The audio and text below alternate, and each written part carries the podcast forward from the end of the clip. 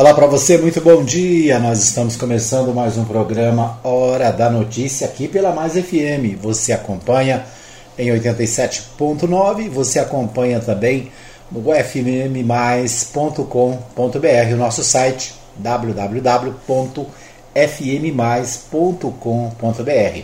Você acompanha também nos aplicativos e você também ouve né, através do nosso podcast, que você recebe pelo WhatsApp e também você pode acessar nas plataformas de podcast né, e acompanhar o nosso programa em vários lugares, né, em vários é, aplicativos de podcast. Ok? Muito bem, nós trazemos para você as principais informações do dia. A gente começa com o nosso Bola na Rede. O Bola na Rede é o destaque do futebol aqui no programa Hora da Notícia. Você fica sabendo o que acontece no esporte através do nosso programa. Bom, a gente começa, portanto, com bola na rede e ontem né, a gente começa destacando o futebol goiano. Ontem teve rodada do Goianão, esse final de semana, né, teve rodada do Goianão e nós vimos aí, nós estamos na penúltima rodada, né? E o Goianão de 2021 né, já está, é, vamos dizer assim, na fase quase final. Né? Nós estamos na, na nona rodada ou na quarta rodada do segundo turno. Né? Então, o Campeonato Goiano de hoje, né, é, desse ano, é, já é, definindo os classificados para a próxima fase. Bom, então, pela penúltima rodada do segundo turno do Campeonato Goiano de 2021, o Goiás foi, o, foi a Goianésia e é, empatou com o Goianésia em 1 a 1 né? O Goiás, portanto, empatou com o Goianésia. A rodada teve início no sábado, quando o Atlético Clube Goianiense recebeu o craque de Catalão e venceu o craque por 3 a 1 no estádio Antônio Ascioli, em Campinas. O Goiânia e o Vila Nova o, em Goiânia, né, o Vila Nova e o Aparecidense se encontraram no Onésio é, a, Alvarenga, né, ali no, no Oba, e o jogo terminou em. Deixa eu ver aqui. O jogo também é, acabou terminando, acho que no empate, né? Acho que faltou essa, essa informação aqui, vou, vou trazer ela daqui a pouquinho. Bom, o, a, o Galo Anapolino foi a Itumbiara e venceu o time do Sul por 1 a 0. O resultado eh, colocou o Anápolis eh, numa eh, condição de classificado para a próxima fase. Em Anápolis, o Grêmio recebeu a Jataiense e a Jataiense levou a melhor. Né? A Jataiense venceu o Grêmio de virada, partida que foi transmitida aqui pela Mais FM, por 2 a 1. A Jataiense, que até na quarta-feira estava na lanterna, faturou seis pontos em cima dos clubes anapolinos. Né? Venceu o Galo e venceu a Raposa, chegou à zona de classificação.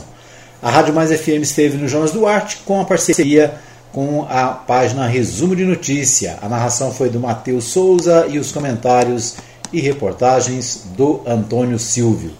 Né? Então nós é, estamos acompanhando o Campeonato Goiano, né?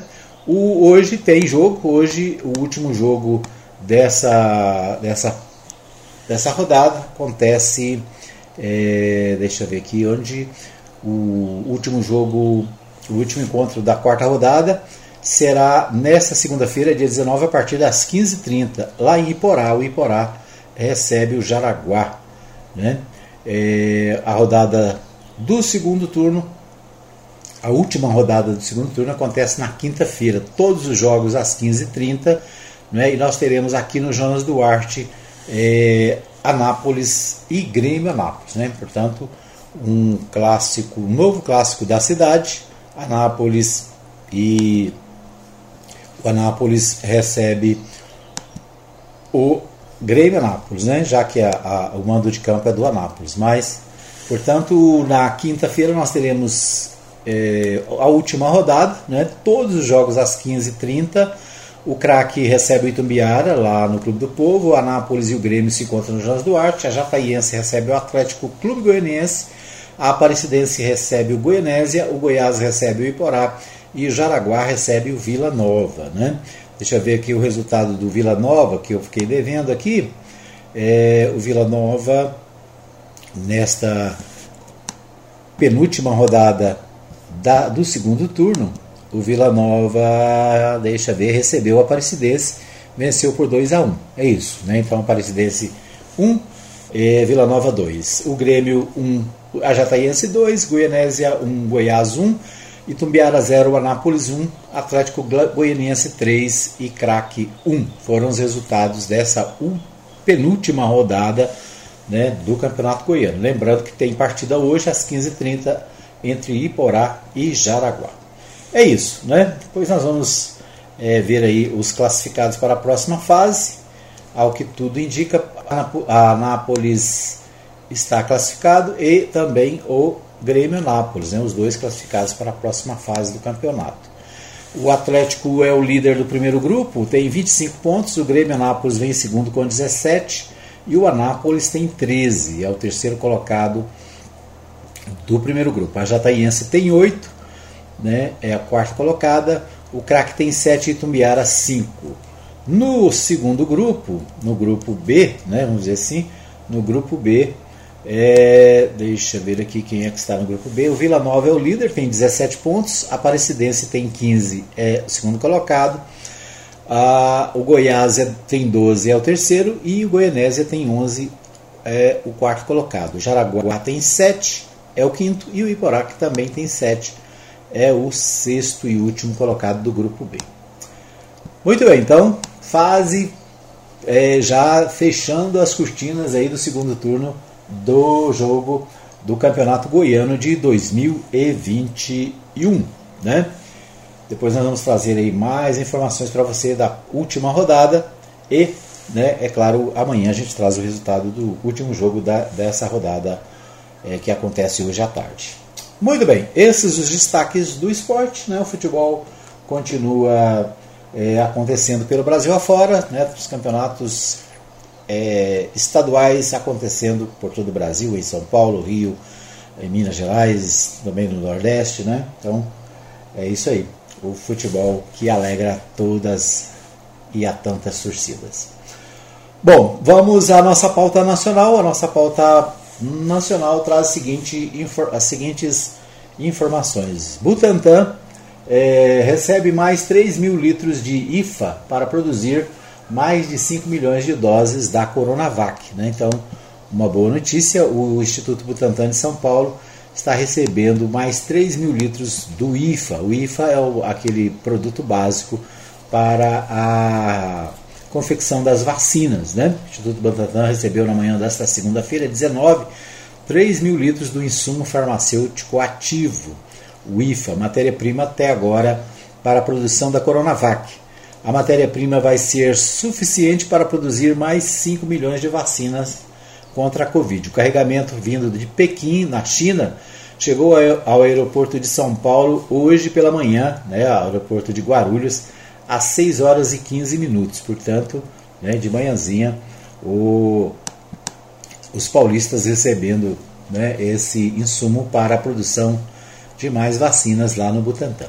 O novo lote do IFA deveria ter chegado no dia 8 de abril. Com atraso, Butantan vai completar a entrega de 46 milhões de doses de Coronavac com o Ministério da Saúde até o dia 10 de maio. Instituto Butantan suspendeu o envase de doses da vacina Coronavac por após o atraso na chegada de matéria-prima vinda da China. Então, esse é um dos destaques do portal G1. O portal G1 também destaca o seguinte: Brasil chega a 373 mil mortos por Covid. O país registrou 1.553 mortos em 24 horas.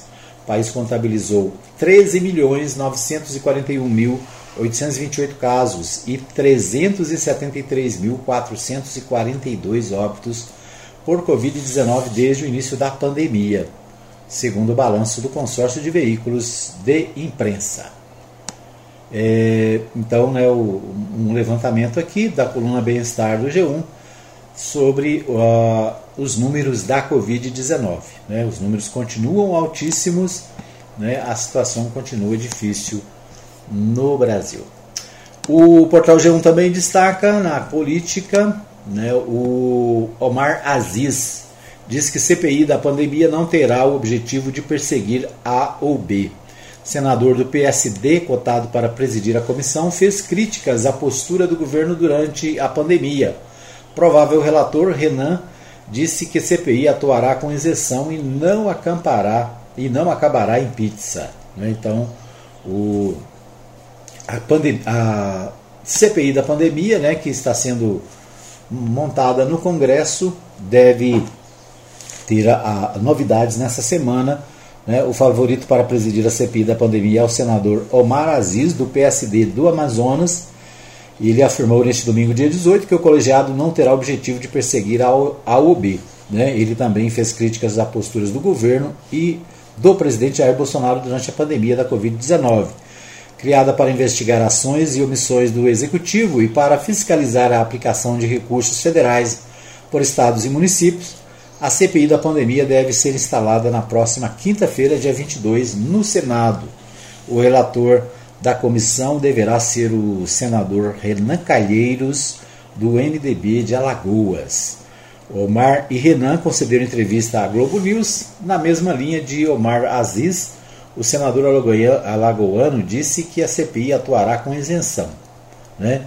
O fato é que o governo né, teme bastante essa CPI que vai apurar as responsabilidades, né, verificar é, quem re, realmente tem responsabilidade na questão da, do combate à pandemia no Brasil. O portal UOL também destaca: Planalto tenta blindagem em CPI e senadores miram fragilidades do governo. O Palácio do Planalto já avalia como tentar se blindar de acusações de eventuais omissões ao longo da pandemia na CPI da Covid, enquanto os senadores de oposição ou tidos como mais independentes miram as fragilidades do governo Jair Bolsonaro nos últimos meses. Os 11 senadores que vão compor a CPI, Comissão Parlamentar de Inquérito, foram anunciados e, em tese, a lista é desfavorável ao governo. O Planalto articula para emplacar um dos nomes menos citados, é, menos críticos a Bolsonaro na presidência e na reitoria do colegiado. Mas isso ainda não está fechado. Essa composição será decidida no voto entre os membros na primeira reunião da CPI, ainda sem data certa. Né? Então, também no portal UOL, o destaque para a CPI da pandemia. A OMS quer Queiroga explicando situação do Brasil ao mundo. Esse é também outro destaque do portal UOL. Né? O, a Organização Mundial de Saúde quer que o ministro da Saúde, Marcelo Queiroga, se apresente diante da imprensa internacional e explique a situação brasileira. A iniciativa partiu do diretor-geral da entidade, Tedros, eh, que vem usando as coletivas de imprensa que regularmente realiza em Genebra para apresentar situações específicas de certas regiões do mundo ou países. Em média, esses encontros com a imprensa reúnem centenas de jornalistas de todo o mundo, são acompanhados com atenção por governos estrangeiros para tentar identificar as mensagens e preocupações da OMS. Né? Então, a OMS quer que o ministro Queiroga, o ministro da Saúde brasileiro, dê explicações para o mundo né, do que está acontecendo no Brasil. Esses os destaques do nosso primeiro bloco. Nós vamos para um pequeno intervalo. Voltamos já já com mais informações aqui no programa Hora da Notícia. Muito bem, estamos de volta para o segundo bloco do programa Hora da Notícia. Você ligado, você bem informado aqui na Mais FM. Você acompanha em 87.9 o nosso programa desta segunda-feira, hoje, dia 19 de abril. Né? Começamos nosso programa trazendo para você as informações do noticiário nacional, também do esporte. Agora, no segundo bloco, os destaques para o nosso estado de Goiás, também para Brasília. É isso.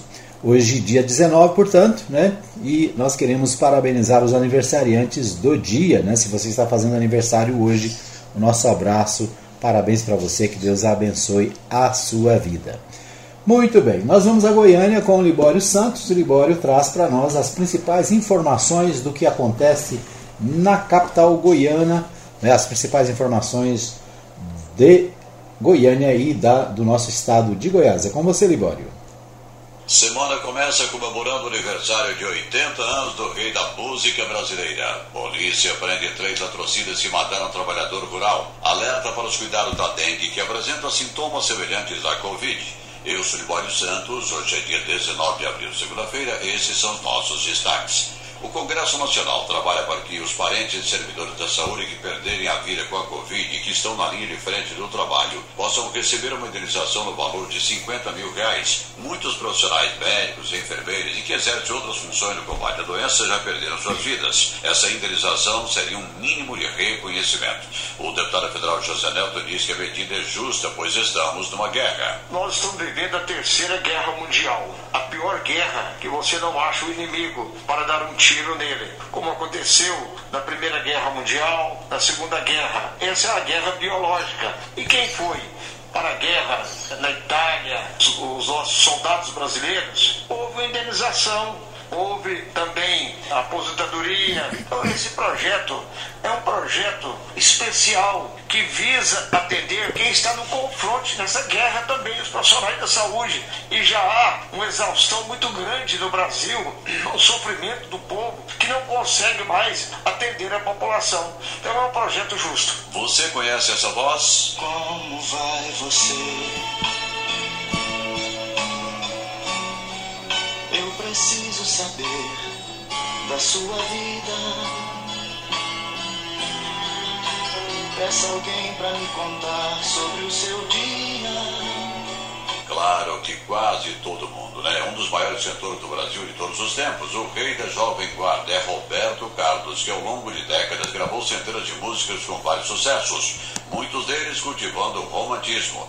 E hoje, 19 de abril, Roberto Carlos completa 80 anos de idade Parabéns ao rei com os votos de muita saúde. No giro pelo mundo do crime. Final de semana com muitas ocorrências policiais, mas também com muito trabalho positivo da polícia. A polícia militar prendeu três suspeitos de participarem de um latrocínio, roubo seguido de morte de um homem de 54 anos da região rural de Faina. O crime aconteceu na última semana, mas as prisões foram neste final de semana. A propriedade rural da vítima fica aproximadamente 18 quilômetros da rodovia e os indivíduos foram detidos em Morro Agudo, cerca de 80 quilômetros do local. A polícia informou que o trio de suspeitos trabalhava na propriedade vizinha fazendo roçagem de pasto. Segundo ela, eles conseguiram informações privilegiadas da vítima que vivia sozinha.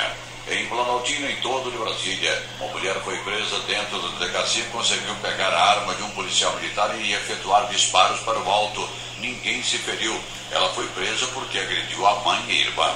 O Sescop Goiás está com processo seletivo em aberto para a contratação de profissional no cargo de analista de tecnologia da informação e comunicação. Inscrições podem ser feitas no site do Sescop até o próximo dia 22. No giro da bola, mais uma rodada do Campeonato Goiano com seguintes resultados: Atlético 3, Craque 1, Grêmio 1, Jataiense 2, Goianésia 1, Goiás 1, Itumbiara 0, Anápolis 1, Vila Nova 2, Aparecidense 1.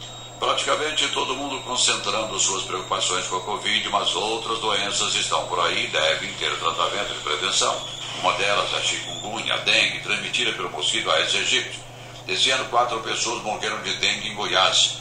Bonito do cargo coordenador de controle da dengue da Secretaria Estadual da Saúde alerta para o fato de que os sintomas da dengue e da Covid inicialmente podem ser bem semelhantes. Em relação a 2020 2021, é, no que tange infelizmente nós temos uma redução em 2020 de mais de 40% e agora em 2021 uma redução de mais de 50% nos casos de dengue. Isso se deve porque nós temos, de quando começou a pandemia do Covid-19, é, nós temos uma, um cenário atípico, ou seja, as pessoas que têm dengue leve, elas acabam não procurando as unidades de saúde para poder se tratar, é, com medo de procurar e de ter é, um contato com o Covid, de agravar os sintomas, então os números acabam, de certa forma, é, ficando um tanto subnotificados, é, maquiados. Esse ano nós registramos 20 mil casos notificados. O ano passado, no mesmo período, era 40 mil casos notificados. É, infelizmente, quatro goianos perderam a vida em 2021 por causa da dengue, entre elas uma criança de apenas 9 anos de idade. Então é uma doença que ainda tem ceifado vítimas. E que cabe não somente o poder público, mas a sociedade em ajudar o poder público a conter o avanço dessa doença. Bom, todo mundo sabe o que tem que fazer, né? Agora é agir. E mais, não vamos esperar que o poder público resolva tudo sozinho, né? Os problemas, tá? Temos que fazer a nossa obrigação. Eram essas as informações de hoje de Goiânia, informou Libório Santos. Ok, então vimos aí a participação do Libório Santos, trazendo os principais destaques de Goiânia aqui para o nosso programa Hora da Notícia, né?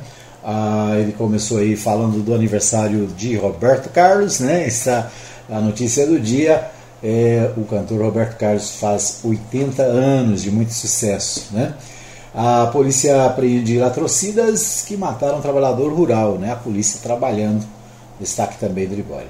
E a questão da, do alerta com relação às outras doenças, né? Todo mundo está focado na questão da Covid-19, mas é preciso estar atento à questão da dengue, chikungunya, né? É, doenças que também são transmissíveis por mosquitos e né, nós precisamos é, ter o cuidado né, de continuar tendo os cuidados necessários aí com a nossa casa, com, nossa, né, com o nosso quintal, para evitar é, também essa doença que tem né, sintomas muito parecidos com o da Covid-19 e que também mata, né? Também já trouxe muitos prejuízos para o nosso país. Então vamos estar atentos e cuidar aí dessa questão também da, da dengue, né? Vamos estar atentos nesse período onde né, acontecem muitos casos e o único jeito de evitar é manter a limpeza, né? manter os quintais limpos, evitar a, o acúmulo de lixo, o acúmulo de água. Então é preciso ter todo cuidado é, nesse tempo. Bom, o Jornal Popular destaca: para analistas, ações contra Maguito têm pouca chance.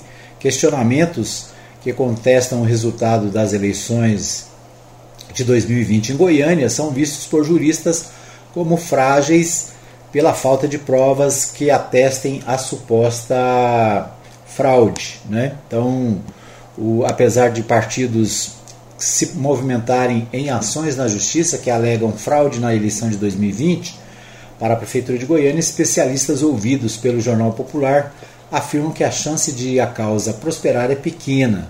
Os processos questionam a vitória da chapa de Maguito Vilela, MDB, e Rogério Cruz, do Republicanos, sob o argumento de que foram divulgadas informações falsas sobre a saúde do MDBista durante a campanha e que ele não tinha capacidade civil para disputar o pleito.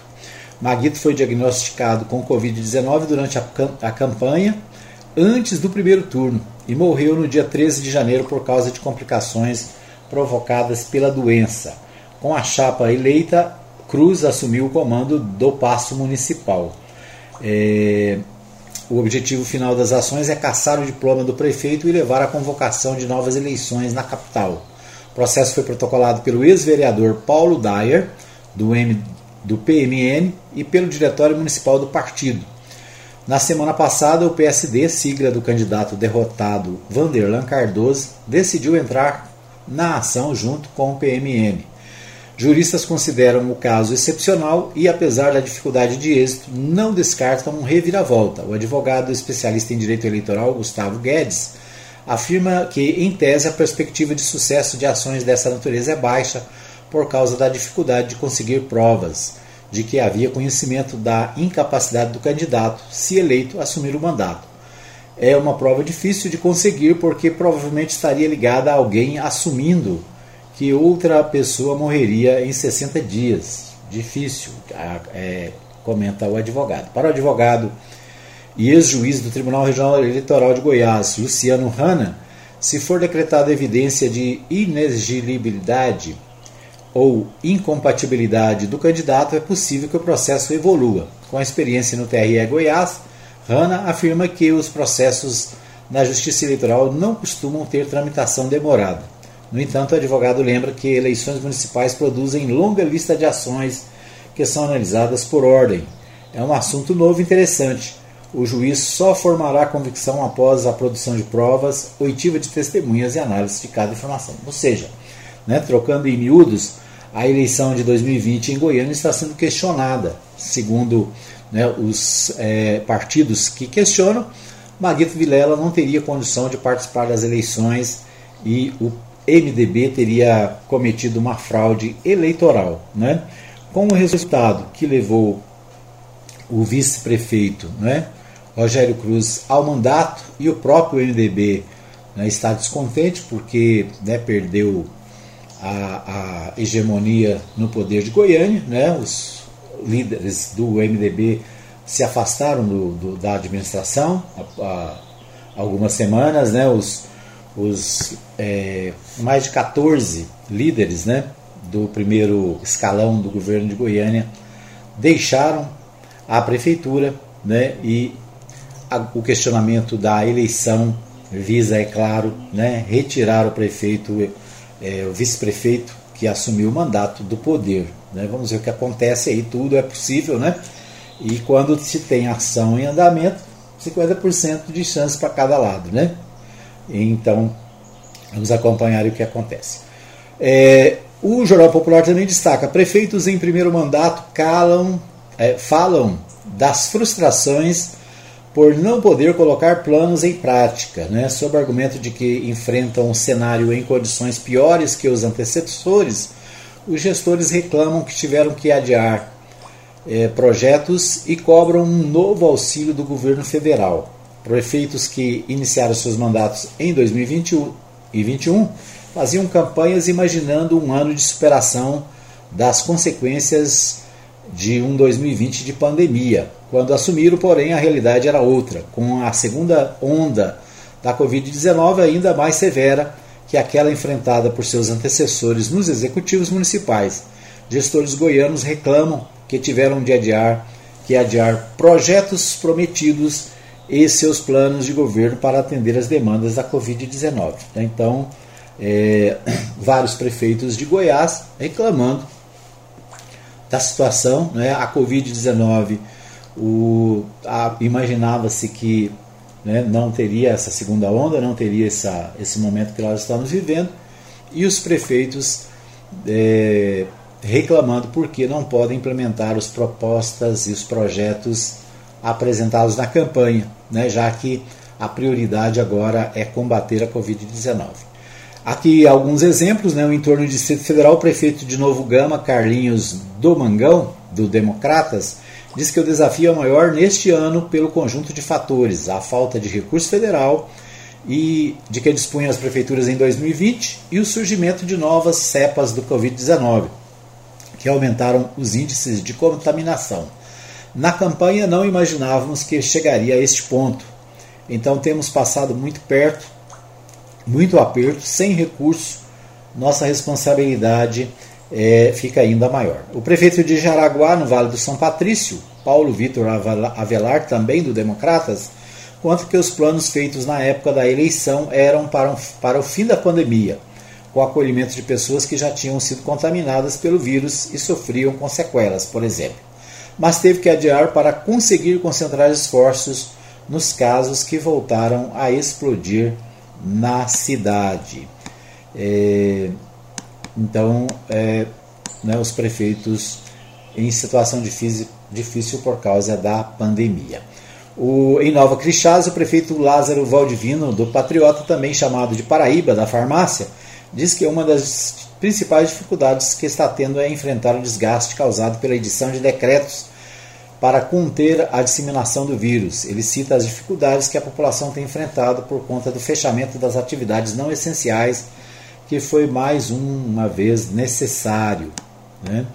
Deixa eu ver que tem mais aqui, prefeito de Alto Paraíso também, prefeito Dione Araújo de Tumbiara, prefeito Rogério Cruz de Goiânia, diz que apesar de estar seguindo o plano de governo, o fato é que o foco na gestão tem sido a contenção dos casos da Covid-19. É, deixa eu ver aqui mais, tem vários né, prefeitos dos 246 municípios goianos reclamando da pandemia e das dificuldades para a administração. O portal do Diário da Manhã destaca: apesar de procurado pelo ex-governador Marconi Perillo, o presidente estadual do MDB rejeita os tucanos e consolida a tendência para apoiar o governador e figurar na chapa de reeleição. Né? O presidente estadual do MDB, Daniel Vilela, voltou a reafirmar nessa semana passada que nem ele nem o partido que comanda tem qualquer afinidade com o PSDB em Goiás. Ao mesmo tempo, reiterou elogios ao governador Ronaldo Caiado, a quem definiu como bem intencionado, decente e homem de bem. Daniel deu uma longa entrevista ao jornal Opção, na qual ficou claro que não existe a menor hipótese de composição com os tucanos para a montagem de uma chapa de oposição em 2022, como andaram espalhando os ex-governadores Marconi Perillo e José Hélito. Né? Então, o MDB é, aí descartando a possibilidade de estar junto com o PSDB e né, pensando na possibilidade de apoiar o governador Ronaldo Caiado. Né? Interessante porque o MDB e o Democratas sempre foram adversários. Né? Quem conhece a história de Goiás sabe que uma coisa não tem nada a ver com a outra. Mas política é isso, né? Vamos ver o que acontece aí nas coligações para a campanha de governador em 2022. Né? Fato é que a campanha já está na rua e os possíveis candidatos já estão articulando aí a campanha eleitoral. O Correio Brasiliense destaca: Covid-19. Brasil tem 1.657 novas mortes e soma mais de 373 mil vidas perdidas. Nesse ritmo, a estimativa é que o país ultrapasse 400 mil mortes no fim, até o fim de abril. Neste domingo, 18 do 4, também foram acrescentados 42.980 novos casos da doença. Então, Correio Brasiliense também destacando aqui a questão da Covid-19. Ok? Esses os destaques do nosso segundo bloco. Nós vamos para mais um pequeno intervalo. Voltamos já já com mais informações no programa Hora da Notícia. Muito bem, estamos de volta para o terceiro e último bloco do programa Hora da Notícia. Você ligado, você bem informado aqui na Mais FM 87.9, também nas nossas redes sociais, nos aplicativos e no nosso site fmmais.com.br. Nós queremos agradecer a todos que nos acompanham em todo lugar do mundo. Né? Um abraço para o meu amigo pastor Marcos Rodrigues, que está deixando aqui, deixou aqui na nossa live o seu recadinho, né, a mensagem para quem nos acompanha, deixa eu ver aqui. É, ele deseja né, um bom dia a todos, que Deus abençoe a todos nós nessa semana. Né? Um abraço também aqui para o apresentador do programa, a Maria Nova Silva também está conectada, desejando uma boa, um bom dia e uma boa semana a todos. Né? Quero abraçar a minha amiga Maria Santos, sempre ligado também. A Adriana Pereira também acompanha o nosso programa. Um abraço para você que acompanha no nosso, na nossa, nosso podcast. Né? Um abraço para o eh, Alfredo Landim, sempre conectado, né? nem sempre está aqui na cidade e pode estar ao vivo né? acompanhando o programa, mas acompanha através da nossa, do nosso WhatsApp né? também no podcast da Mais FM. É isso aí. Obrigado pelo carinho da audiência de todos. Um abraço também para o pastor Saulo Batista do Nascimento, ele que apresenta, participa conosco do Ponto de Vista pela manhã e do Gotas de Eternidade, sempre às 22 horas, todos os dias aqui pela Mais FM também pela Web Rádio Mais Gospel. Né? Então, um abraço também para o pastor Saulo Batista. Um abraço para você em qualquer lugar da cidade acompanhando o nosso programa. Né? Obrigado pelo carinho da sua audiência. Um abraço para minha amiga Ana Dark Gonçalves, ali na Vila Goiás, ela que está sempre acompanhando o programa, sempre curtindo aqui os nossos, as nossas publicações. A Sueli Brasilino também, né, minha amiga de longa data, um abraço, obrigado também pelo carinho da audiência de sempre. Né? Então são alguns dos milhares de ouvintes do, nossa, do nossa, nosso programa. Obrigado a todos que nos acompanham, participam, deixa aí o seu recadinho, né? Use também o nosso WhatsApp 995294013 para trazer a sua informação aqui para o nosso programa. Bom, hoje é segunda-feira, segunda-feira tem o bate-papo Alego, né? Direto da Assembleia Legislativa, assessoria de imprensa da Assembleia, manda para a gente aqui o bate-papo Alego. Vamos acompanhar as notícias da Assembleia Legislativa. Agora Bate-Papo Alego. Oi, pessoal! Hoje a nossa conversa vai retomar um assunto que, quando a gente comentou pela primeira vez, era um projeto de lei. E agora já é lei sancionada e publicada no Diário Oficial. A Lei Estadual número 20.987 garante que as receitas médicas ou odontológicas não percam a validade enquanto continuarem as medidas de isolamento no combate à Covid-19. Nas duas votações, a aprovação foi unânime no plenário. O que acontece é que em casos de surtos epidêmicos ou pandêmicos, as redes públicas e privadas de saúde se tornam locais de risco e contágio, especialmente para as pessoas que fazem uso de medicamentos de forma contínua. A imposição de validade ao receituário e outras medidas obrigavam pacientes saudáveis a procurarem o sistema de saúde para obter novas receitas. E aí vinha o risco que, graças à lei, não vem mais. Agora, mudando de assunto, vem uma atualização importante sobre a chegada de gente nova no pedaço. A Assembleia Legislativa de Goiás inicia o chamamento dos aprovados no concurso público realizado em janeiro de 2019. Seis novos servidores serão empossados essa semana e mais seis ao longo do mês. No dia 5 de abril foram nomeados 12 concursados, seis para os cargos de enfermeiro do trabalho, engenheiro do trabalho, fisioterapeuta, médico do trabalho, técnico em enfermagem do trabalho, técnico em segurança do trabalho e seis policiais legislativos. Vão ser todos bem-vindos e assim que toda a documentação estiver ok, todos já vão começar a atuar. Inclusive, eles já vão chegar participando da retomada parcial das atividades presenciais da Assembleia. Verdade, mas tudo está organizado para não gerar nenhum tipo de aglomeração. As atividades presenciais serão retomadas somente no período matutino, das 7 às 13 horas. A exceção vem da realização das sessões plenárias, ordinárias ou extraordinárias, assim como as reuniões das comissões, que ocorrerão no período vespertino, de forma híbrida ou remota, no horário regimental, conforme convocação do presidente da Alego. A Assembleia Legislativa de Goiás tem feito história e esses servidores farão agora parte dessa construção. Se cuidem, na semana que vem tem mais. Tchau! Você ouviu Bate-Papo Alego. Muito bem, então ouvimos aí o bate-papo Alego, né, direto da Assembleia Legislativa, as informações do que acontece no Legislativo de Goiás, né, então a participação aí do pessoal da Assembleia. Muito bem, aqui em Anápolis, né, nós vamos destacar as principais informações dos principais sites de notícias da cidade. A Universidade Estadual de Goiás terá eleições em junho, esse é um destaque do portal do jornal Contexto. A comunidade acadêmica escolherá novos nomes para cargos de reitor, diretor, diretor do Instituto é, e coordenador de curso.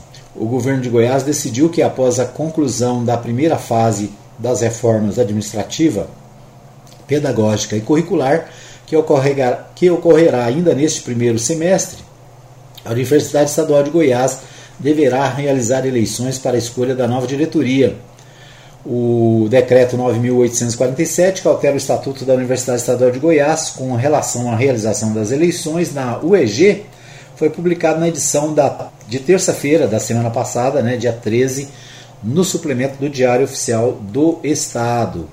O, no mês de junho, portanto, né, o decreto estabelece que as eleições devem acontecer e elas acontecerão de quatro em quatro anos. A posse dos escolhidos ocorrerá no mês de agosto, com a autorização de, para uma reeleição.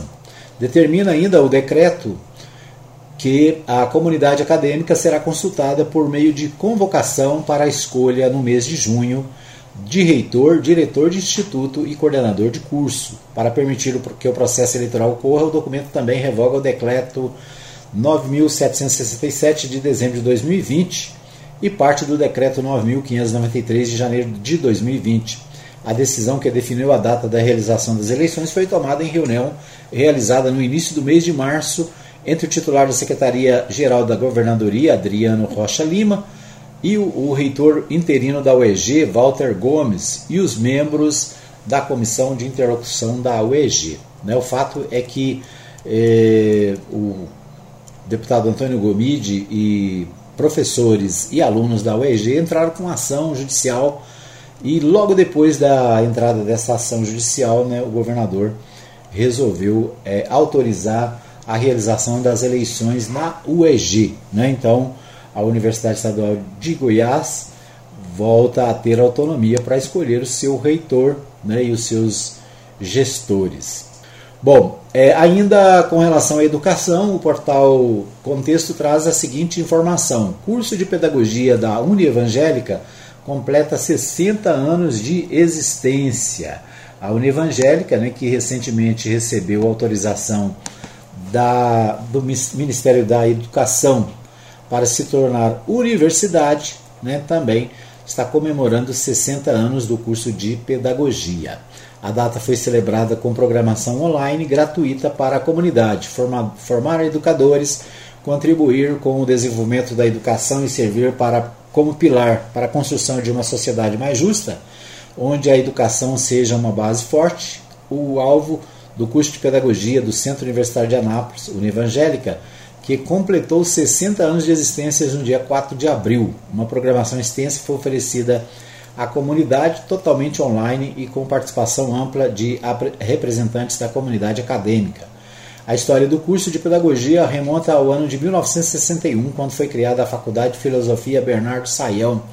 Posteriormente passou a funcionar no Instituto, Instituto, Instituto Superior de Educação, ISE, e hoje existe de forma independente, mantido pela Associação Educativa Evangélica. O curso de pedagogia deve ser considerado um dos bens mais preciosos da Associação Educativa Evangélica. A explicação é simples porém forte como, como a sua existência. Formar educadores comprometidos com a sociedade é uma missão que poucos conseguem cumprir e temos orgulho de dizer que ao longo dos anos formamos profissionais qualificados e contribuímos para o desenvolvimento educacional em Anápolis, Goiás e, por que não dizer, do Brasil, declara o presidente da Associação Educativa Evangélica Augusto César Rocha Ventura.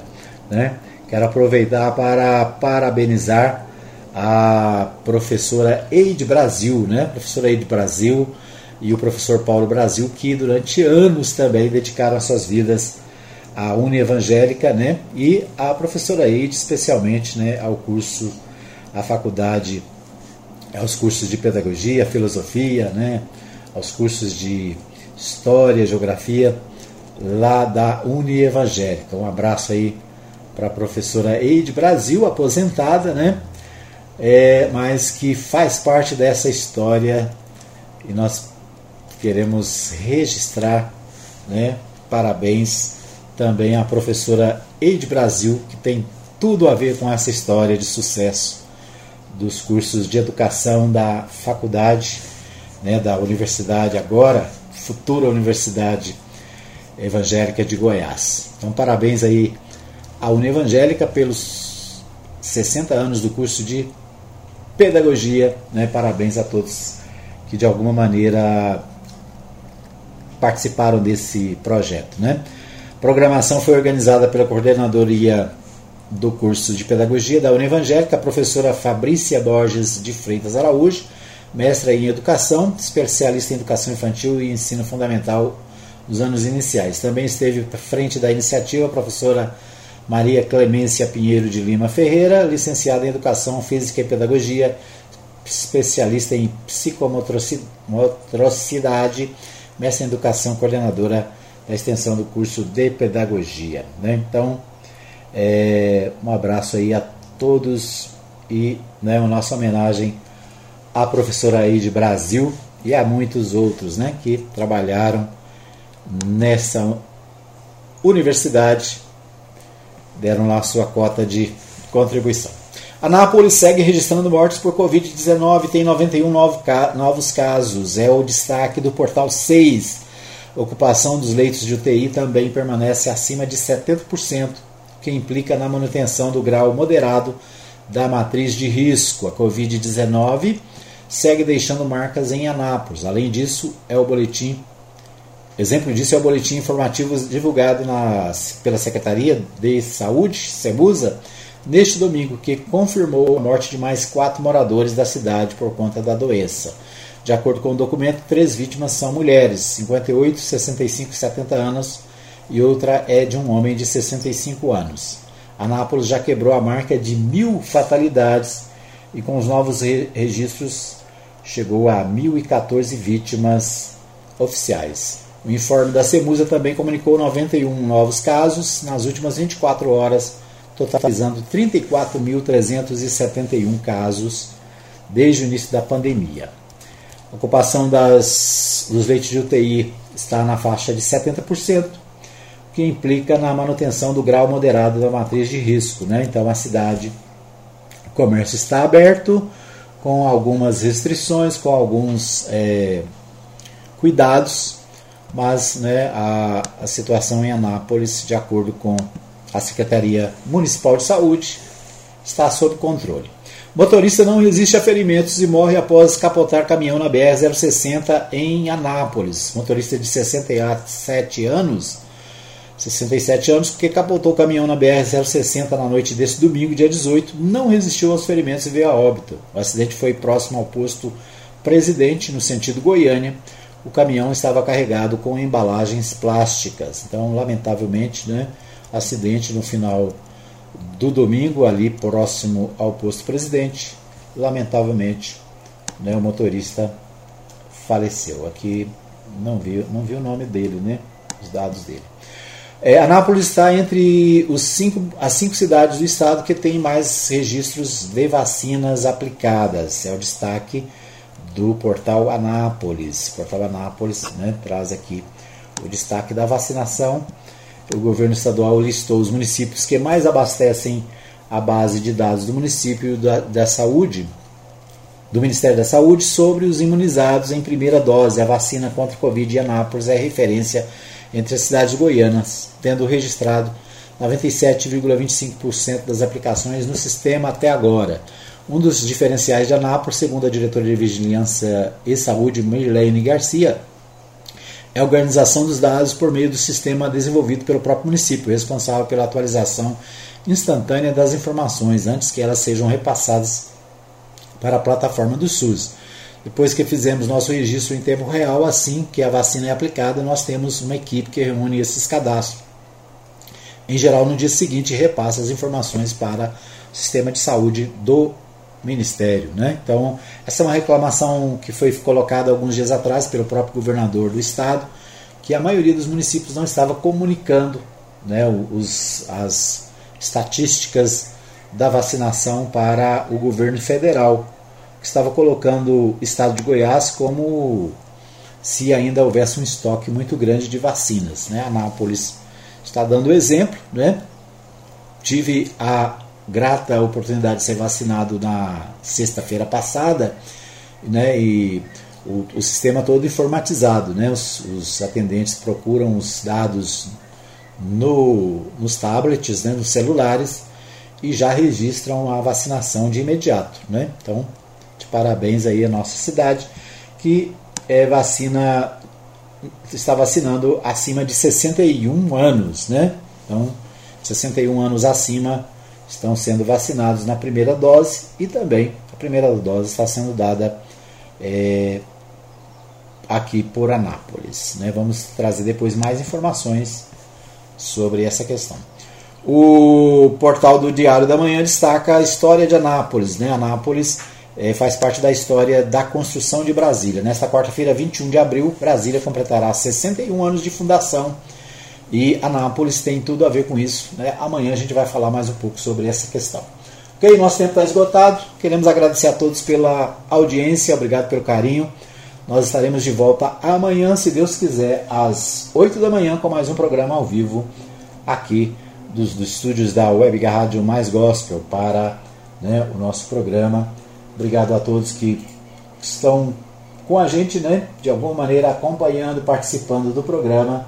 A gente volta amanhã, se Deus quiser, às 8 da manhã, direto ao vivo aqui, né, para Mais FM.